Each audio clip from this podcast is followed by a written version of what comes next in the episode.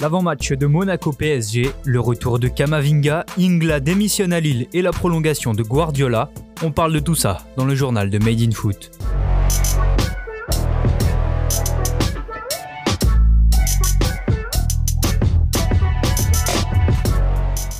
La Ligue 1 est de retour et quoi de mieux qu'un choc pour repartir sur de bonnes bases? Ce soir à 21h, Monaco 6ème accueille le leader le Paris Saint-Germain dans le cadre de la 11e journée du championnat. Avec une moyenne de 5,4 buts sur les 5 dernières rencontres entre les deux équipes, le match de ce soir promet. Les Parisiens restent sur une série de 8 victoires consécutives en Ligue 1, mais seront toujours amputés de nombreux joueurs comme Icardi et Verratti. Moïse et Neymar sont eux encore incertains pour ce soir, Côté monégasque, il y aura aussi des absences de taille, puisque Benjamin Lecomte est forfait dans les buts, idem pour Aguilar et Golovin, et surtout Wissam Ben Yedder devant.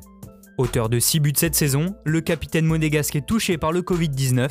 Privé de son principal atout offensif, Niko Kovac doit espérer que le PSG ait la tête à Leipzig.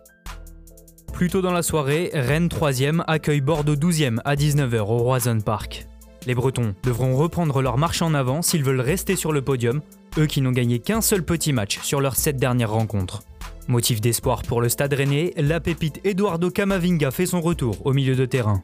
Julien Stéphan, qui s'attend à un match difficile comme il l'a expliqué en conférence de presse, a également convoqué Mbai Nyang, une première depuis le mois d'août. Ce match marquera aussi le retour d'Atem Benarfa au Roison Park. Le milieu offensif mènera la deuxième pire attaque de Ligue 1 avec seulement 9 buts marqués en 10 matchs. Un mal que les Girondins de Bordeaux devront soigner s'ils veulent stopper leur série de 3 défaites consécutives à l'extérieur. Que se passe-t-il à Lille Alors que le LOSC régale sur le terrain et réalise un excellent début de saison en Ligue 1 et en Ligue Europa, la situation en interne semble elle plus compliquée. Après l'inquiétude de Christophe Galtier hier dans l'équipe, RMC nous apprend que le directeur général Mark Ingla a présenté sa démission il y a plusieurs jours. Une requête acceptée par le président Gérard Lopez qui a demandé à son employé de lui trouver un remplaçant. Ce départ de Mark Ingla fait suite aux nombreux désaccords avec Luis Campos. Toujours selon RMC, le Portugais reproche à Ingla une lenteur au niveau administratif dans certains dossiers et d'avoir fait capoter la prolongation de contrat de Loïc Rémy. Pour rappel, Luis Campos n'est plus apparu au centre d'entraînement depuis cet été et la communication semble coupée avec les autres salariés du club. Face à cette situation, le directeur général du LOSC a estimé que son départ pourrait apaiser les tensions. Reste maintenant à savoir si tout ce grabuge aura une influence sur la performance sportive des Dogs dimanche face à Lorient. C'est officiel, Pep Guardiola a prolongé son contrat avec Manchester City. L'entraîneur espagnol a signé une extension de deux saisons et reste donc lié au club anglais jusqu'en 2023. Arrivé chez les Citizens en 2016, l'ancien Barcelonais a remporté deux premières ligues, mais court toujours après la Ligue des Champions, et ce malgré des investissements colossaux.